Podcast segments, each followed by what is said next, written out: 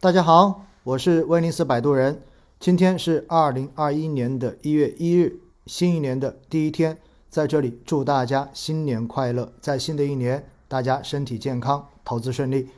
那么今天将给大家上传昨天那一集的下半部分，也就是回顾二零二零年，展望二零二一年。好了，那我们再看一下哈，今年涨涨幅第二位的宽基指数是哪个呢？是中小板指。但中小板指平时的存在率不高啊，就是存在感不高。然后接下来是科创五零指数，今年上涨了百分之三十六点二九。但是我告诉你，虽然它今年上涨百分之三十六点二九，但实际上呢，跟科创五零指数推出来那个时候相比的话，它实际上还是下跌的，真的还是下跌的。因为这个指数的最高点就是出现在七月一十四号。然后另外呢，深成指今年上涨百分之三十六点一五，也是涨得非常高的，所以也是偏小盘的。沪深三百指数今年上涨了百分之二十四点八三，就是截止到今天收盘也不错，对不对？百分之二十多。中证五百很多人会跟我吐槽说，中证五百为什么这么烂？为什么不好？中证五百再烂，说实话，今年它也上涨了百分之十九啊，所以也不错了。我告诉大家，真的不错了。我自己一直在定投，然后。我要告诉大家，更好玩的是，今天我看这个数据以后，突然发现有另外一个指数今天也创了新高，创了年内新高。你们知道是哪一哪一个指数？你们猜一下。今天还有一个指数是创了年内新高的，你们知道是哪一个吗？来，你们来刷一下评论，让我来看一看。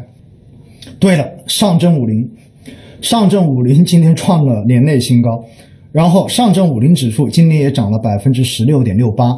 所以今年就是一个典型的牛市，我告诉大家，只不过今年的创业板涨得更好，今年创业板成长股的牛市特征更加的明显一点，所以今年的 A 股就是牛市。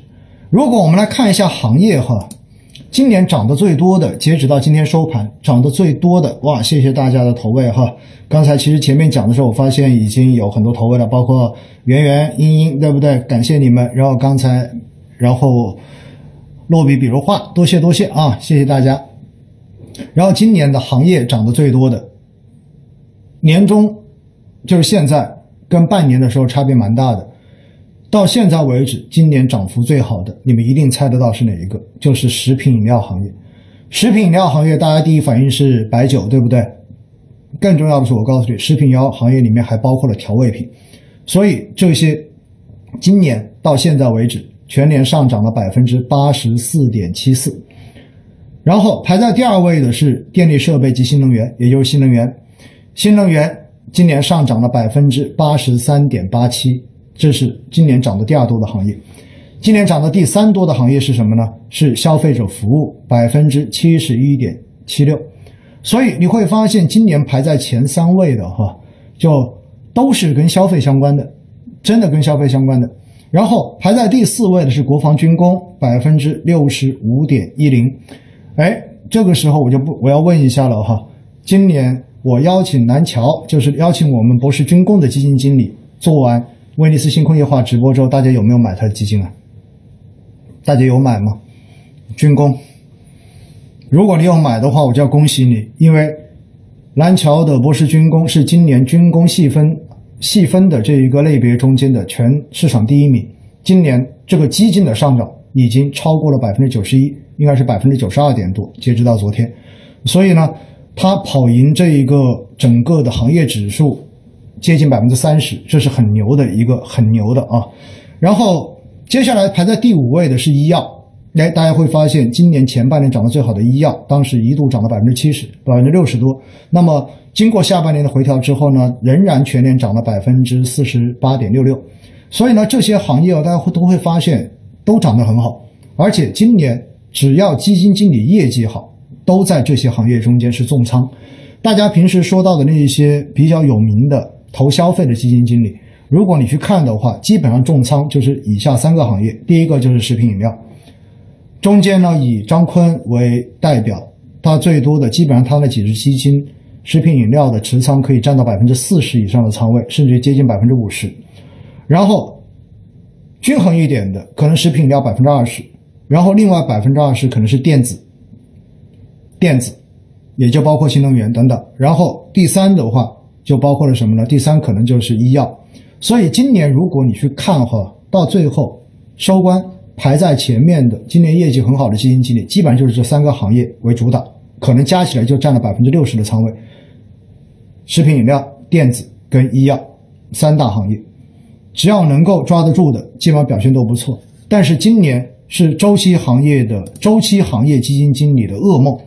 虽然今年从八月份开始，周期行业有这种风格切换所带来的超额收益，但是呢，今年全年下来到现在为止，跌的最惨的行业是综合金融，然后跌了百分之二十点三六，很惨啊！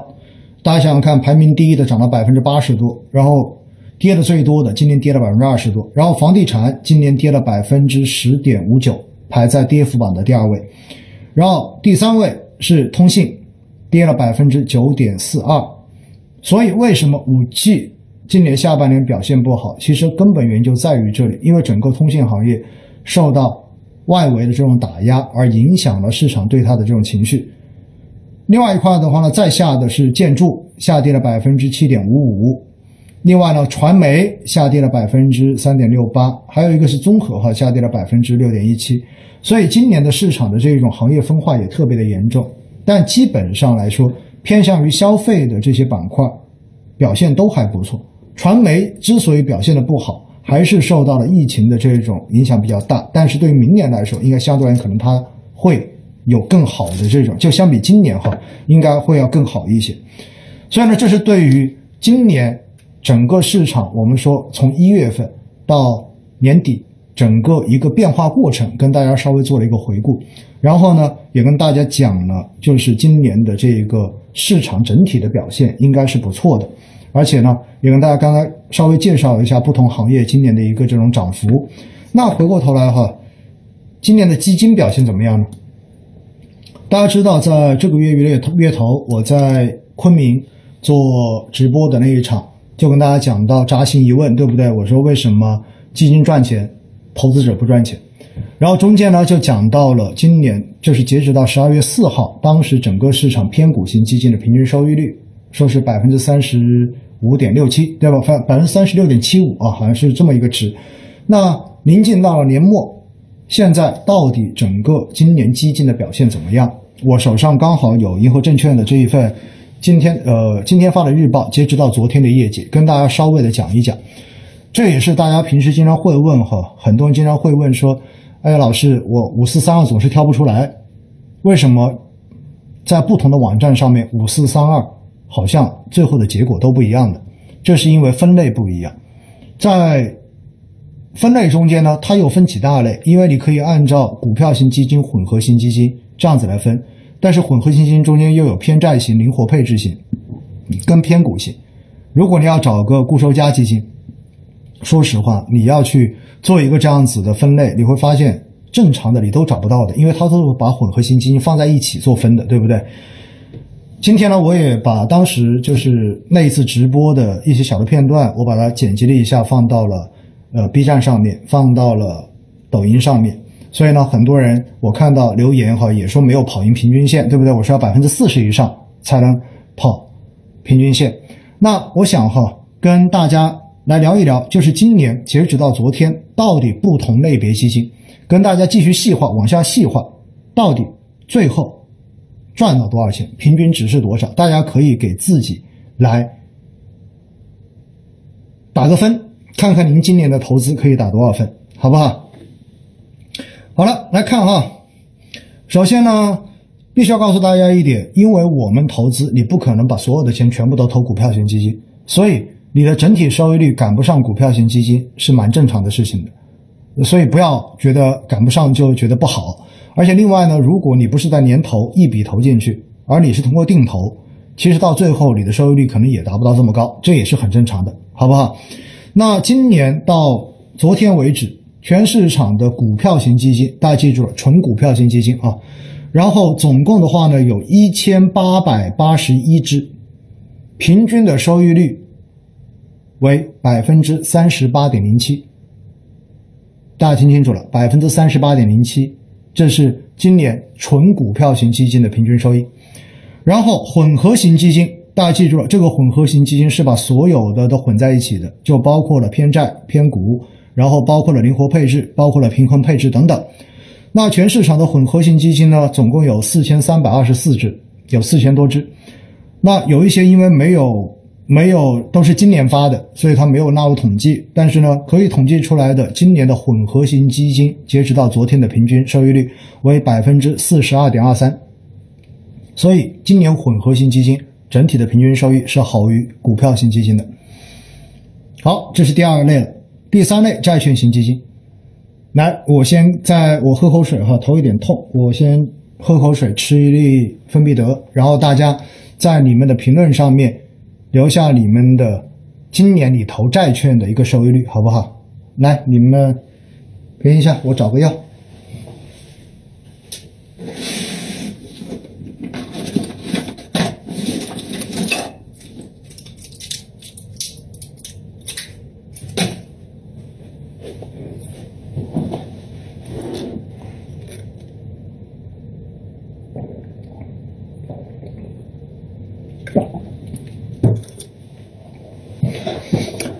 好，我发现有人债券有投，有人债券没投哈。好，我要告诉大家的是，今年债券型基金截止到昨天的平均收益是百分之三点八九，所以债券基金今年其实还是正收益的哈，还是正收益的。然后货币型基金今年全市场的平均货币基金的收益是百分之一点九九，所以证明今年的货币确实是比较宽松的。因此的话呢，资金的这个利率比较低，所以货币基金的收益是比较低的。另外，今年的 QDII 基金，也就是投资于海外市场的，收益也不错，百分之十三点三一。大家会发现哈，没有你们想象中那么高，对不对？然后 FOF 基金今年的收益也不错，今年 FOF 全市场的 FOF 基金哈，总共一百七十三只，今年的平均收益是百分之二十二点六七。所以我们可以看到，其实今年所有的基金类别全部都是正收益的，最好的是混合型基金，对不对？那接下来往大帮大家再往下细分一下哈，细分到什么程度呢？呃，大家最喜欢问的，就是行业。嗯，在三级分类应该应该就有了。首先我要告诉大家，今年就标准的股票型基金 A 类，就是 A 份额，然后平均收益是百分之四十九点三八，所以还是比较高的啊。然后大家经常会说。投港股的基金会不会很值得投资？那我也告诉大家，成绩单。然后港股通标准的股票型基金的平均收益，今年 A 类为百分之十六点八三，然后非 A 类的话呢，因为它的产品比较少，总共只有九只，总共只有九只，所以并没有大家想象中那么好。明显今年其实投港股的收益是不如投 A 股的收益的。然后医疗保健。医疗、医药、医疗健康行业的股票型基金，今年的平均收益，你们猜一下？就是医疗行业主题基金，股票型的，你们猜一下，今年的平均收益是多少？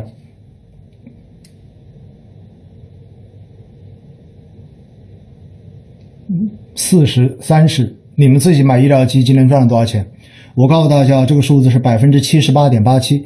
也就意味着今年的医药主题基金的平均收益是百分之七十八点八七，纯股票型的。然后这个赛道里面总共是三十五只基金。接着再看哈，消费行业，哎，好了，消费行业的主题基金，就是整个大消费行业的主题股票基金，宽赛道的，没有限制在某一个特别的窄的赛道，平均的收益是百分之六十三点九二。六十三点九二，环保行业的基金今年的投资收益非常好。环保行业的主题基金总共九只，然后平均收益百分之八十五点六零。大家看到哈，这是目前最高的，高过医药。环保大家可能今年都有忽略的。然后呢，装备制造行业股票基金，装备制造行业哈，大家就可以理解为，其实高端装备跟军工。是属于一个细分行业的，所以装备制造行业基本上就等于你可以把它看成是类军工行业了。那么，如果它的非 A 款收益达到了多少呢？达到了百分之一百一十五点零七，所以今年其实买基金最赚钱的哈，股票型基金中间最赚钱的就是军工，然后排在第二位的是环保，排在第排在第二位的是环保，排在第三位的是医药。所以想不到吧？这是大家可能根本就没想过的问题，对不对？然后呢，我再看看大家平时还有什么吗？嗯。然后后面包括混合型的这一种主题基金呢，相对而言收益率都会略低一点点哈。给大家找找几个你们平时比较关注的。首先就是看看啊，混合偏股型基金中间，医疗保健的偏股型基金，因为刚才说的是医疗保健的股票型基金，偏股型基金，偏股混合型基金，然后今年的平均收益是百分之七十三点一八，跟股票型基金差距不远，对不对？然后消费行业的偏股型混合基金，今年的平均收益是百分之七十点四四。然后装备制造行业，哎，你看到了，装备制造行业就军工的混合型基金偏股的，它的收益就跟它的股票型差很远，然后只有百分之八十，差了百分之二十，差差了百分之三十多。所以这充分说明什么？充分说明，作为军工行业就是要敢重仓。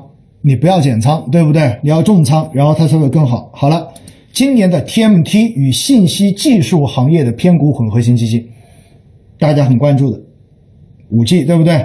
然后这些，然后这一块今年的平均收益是百分之五十四点三一，所以其实不差的啊，其实真的不差的。因此呢，今年其实对于基金来讲，确实是一个非常非常好的年份，非常不错的年份哈。跑，我看大家说什么跑赢平均收益还是什么，军工不懂为参没关系。作为小白来说，没必要去参与行业主题基金，我觉得是没问题的。你就做好你的宽基投资就行了，对不对？其实今年其实做宽基投资也能拿到百分之几十的收益，这是很正常，也是很容易达到的事情啊。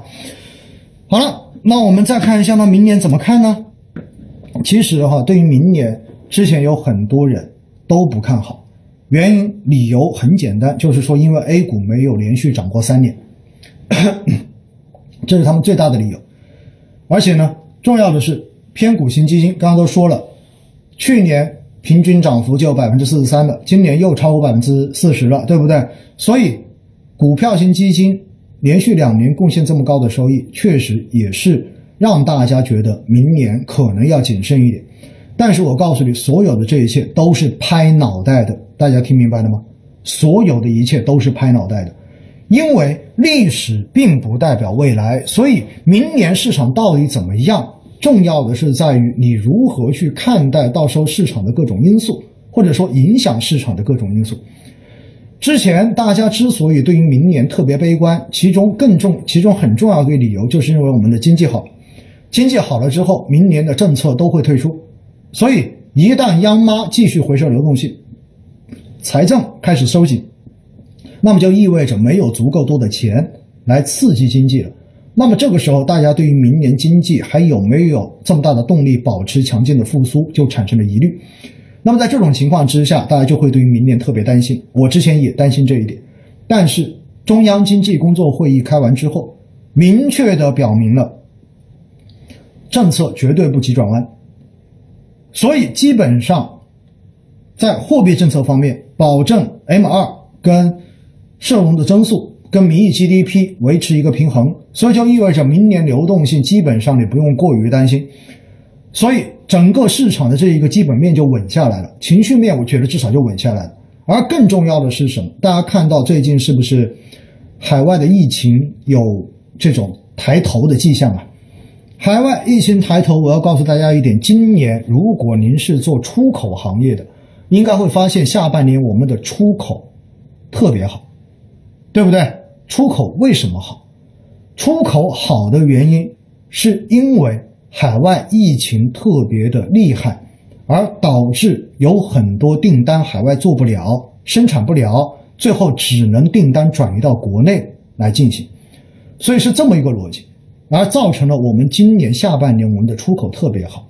我看到有一个朋友说：“哈，不急转弯不代表不转弯，但是你要知道市场是看预期的。因为一开始市场是预期明年会急转弯，所以你只要现在的表态是比预期要缓和，这对于市场就是正面消息。我不知道这样解释您清不清楚？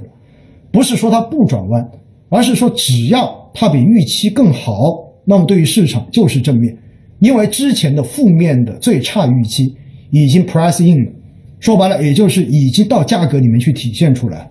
这也就是为什么最近这段时间，然后市场明显情绪回暖的原因就在于这个表态。而且我刚才说到了海外疫情有抬头。海外疫情抬头，就意味着大家发现最近其实国内对于疫情的这一种警惕，或者说对于很多的准备工作，明显的又开始增强了力度。包括我现在这次来上海，来之前就收到各种消息，必须要如何如何，必须要提前做什么申报等等等等等等。其原因是什么？因为确实，随着这个寒冷的冬天到来，你不知道疫情会不会出现抬头的心情。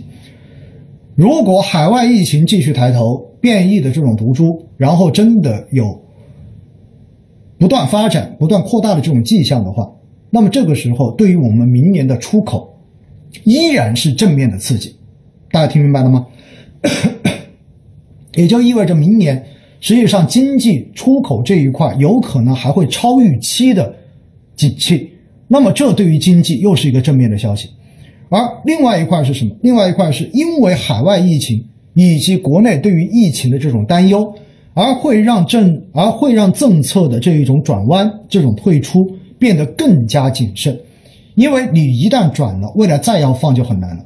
所以在这种情况之下，如果疫情有抬头的趋势，那我们基本上可以预期，就是可以去期待的，就是。很有可能政策会比想象中要更宽松一些，还会有很多刺激经济、保证经济平稳复苏这样的政策会陆续的在执行、在出台。因此的话呢，我自己对于明年没那么悲观哈。我今天在兴业银行总行讲课，我也说了这一点。我说，既然大家都拍脑袋，那我也拍脑袋。我认为明年没那么悲观，虽然明年不一定能够像今年这么赚钱，但是我不认为明年。会出现大跌。今天大家知道吗？我在兴业银行做培训的时候，我后来问大家，我说大家对明年的股票市场怎么看？一个班上四十个人，我说认为明年市场会涨的，请举手。没有一个人举手。我说认为明年市场会跌百分之十的，请举手。也没有人举手。居然大家最后举手最多的区间是认为明年会跌百分之二十到百分之三十。然后我当时就笑，我就问他们，我说你们算过点数没有？我说现在三千四百点，三千三百点。跌百分之二十就跌到多少点了？跌百分之二十就去到两，我们减掉六百点嘛，对不对？减掉七百点嘛，那就已经跌到两千六、两千七了。我我说，如果真的再到这个点位，你觉得有多大的几率？还有人说会跌百分之三十，我说跌百分之三十就意味着要跌掉一千点。我说为什么你们会有这么深的这种怨念，认为明年的 A 股会跌成这个样子的？然后他们说都是看各种消息、看各种报告看来的。我觉得大家要明白几点：第一，我前面一直强调的，我说整个市场、整个资本市场在我们的经济转型中间，它会起着非常无可替代的枢纽作用。所以最近你会发现，证监会主席对外说，证监会的集体学习也说要鼓励居民的资产。向投资转移，对不对？为什么？因为必须要让整个资本市场能够活起来，真正的让资本市场能够帮老百姓赚到钱，老百姓的钱才会慢慢的愿意从房地产市场中间转移出来，而不是一天到晚都想着怎么炒房。而且另外一点是什么？另外一点是，我们说，只有让注册制落地，让整个资本市场越来越繁荣。那么才能够鼓励更多的民间资本、社会资本去做天使投资、去做 VC、去做股权投资、去做 PE，才能够更好的鼓励社会资本去投早、投小、投科技。投早、投小、投科技，这个话不是我说的，是证监会说的啊。要鼓励私募股权基金，然后鼓励他们投早、投小、投科技，因为科技是一个成功率极低的行业。这个赛道如果要能够最后获得真正的核心竞争力，有好的企业能够成长起来，那么它需要的是有更多的初创企业在全国各地蓬勃的发展起来。而初创企业要起来，需要的是什么？需要的是有更多的社会资本去做 PE，去做 VC，只有这样子。所以我告诉大家，资本市场未来，尤其是股票市场，它就是未来十年绝对的黄金赛道。我告诉大家这一点，我非常有信心。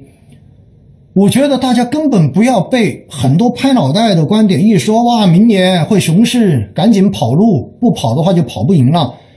我的看法就是，明年也许没有过去两年涨得这么好，但是我不认为明年市场就会像之前所谓涨得那么高之后就来跟你来一个几年的熊市。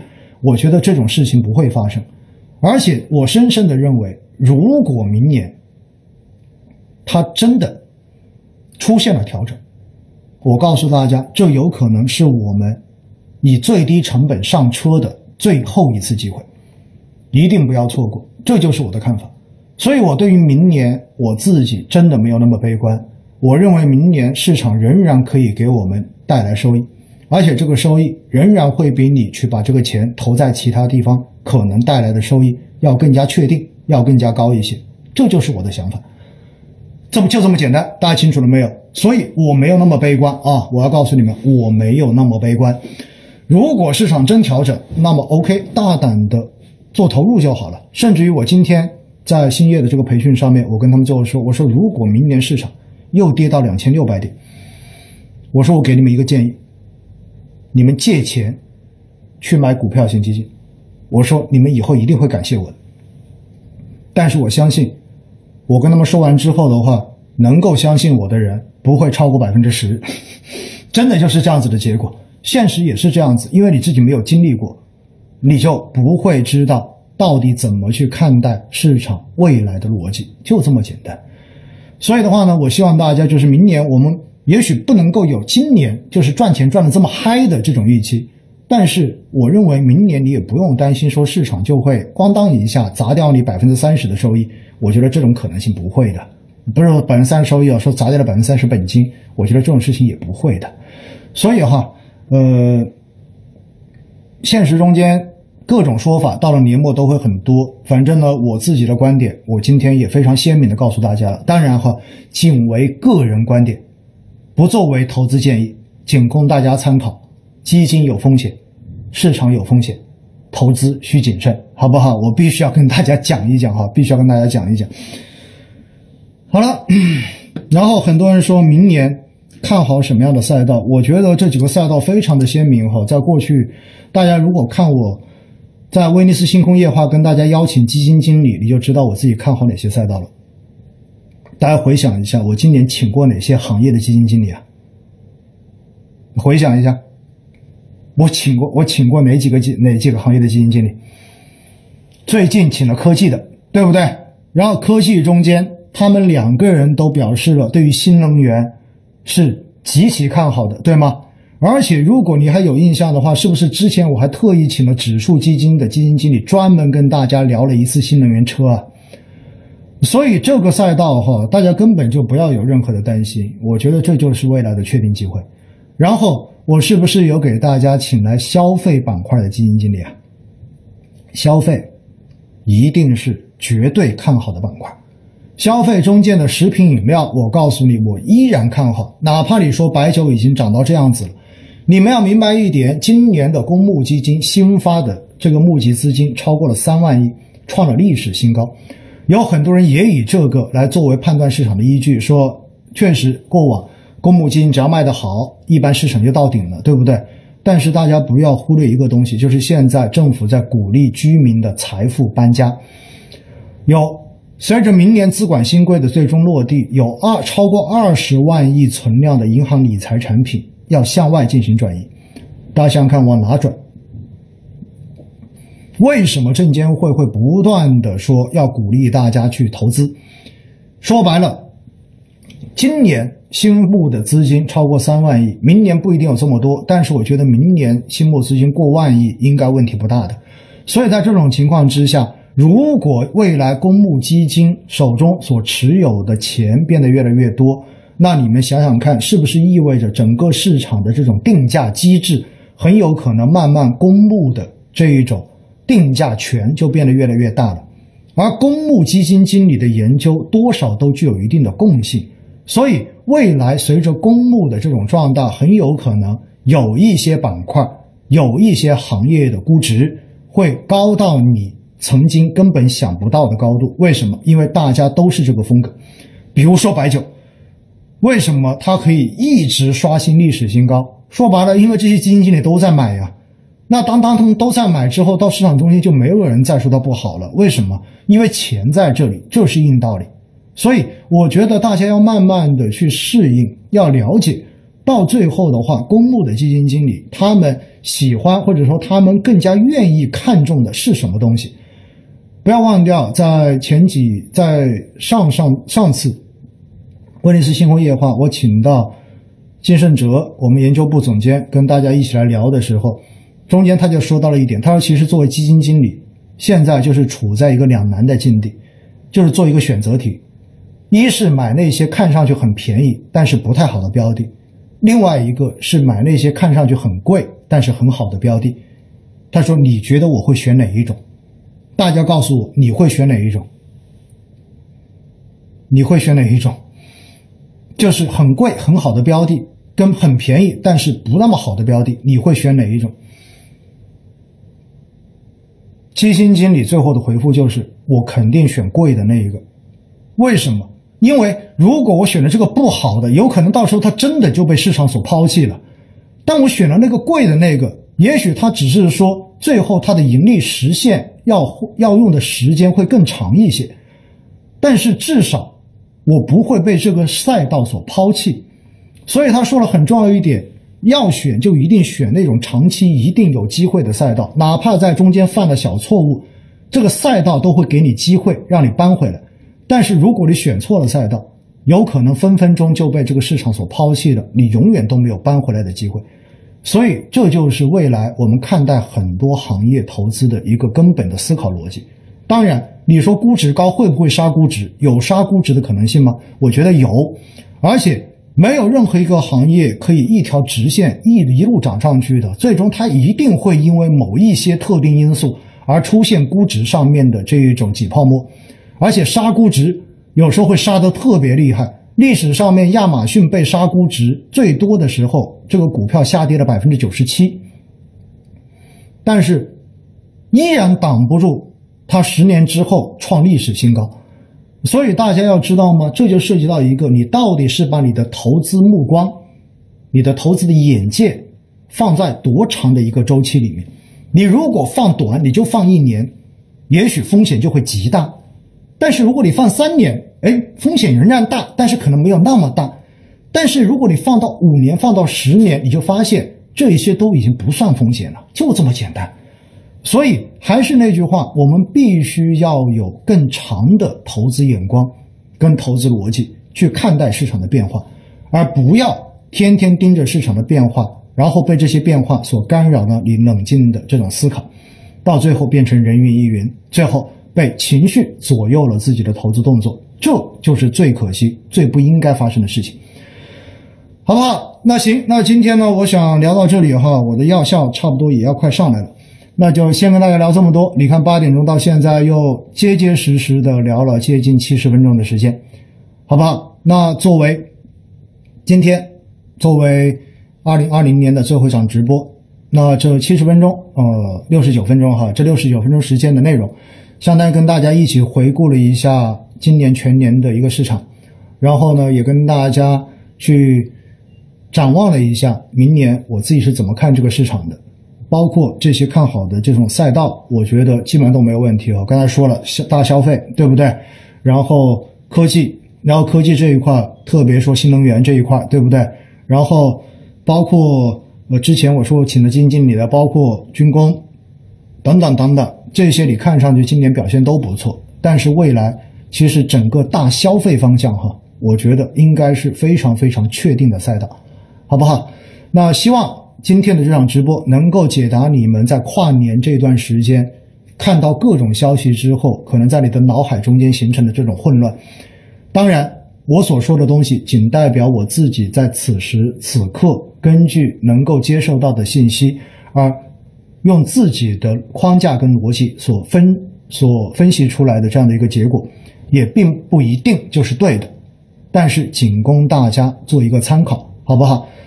也就是说，大家以后在听到其他观点的时候，你至少可以想一想我今天讲的内容，然后你再梳理一下我们讲这些结果、讲这些观点的逻辑到底是什么。最后，你再去看看你更愿意相信谁，因为到最后，对自己钱负责的一定是你自己，而不是其他人，好不好？好，非常感谢大家。那今天的直播我们差不多就到这里结束，好不好？非常谢谢你们，非常谢谢你们，拜拜。拜拜，拜拜！多谢今天各投喂的各位哈，我今天看到，不管是 B 站也好，还是抖音也好，这边其实大家蛮多投喂的，但是因为我一直顾着在讲，所以就没有在中间停下来去感谢大家，非常谢谢你们，非常谢谢你们，谢谢你们的支持，好不好？多谢多谢啊，多谢，拜拜。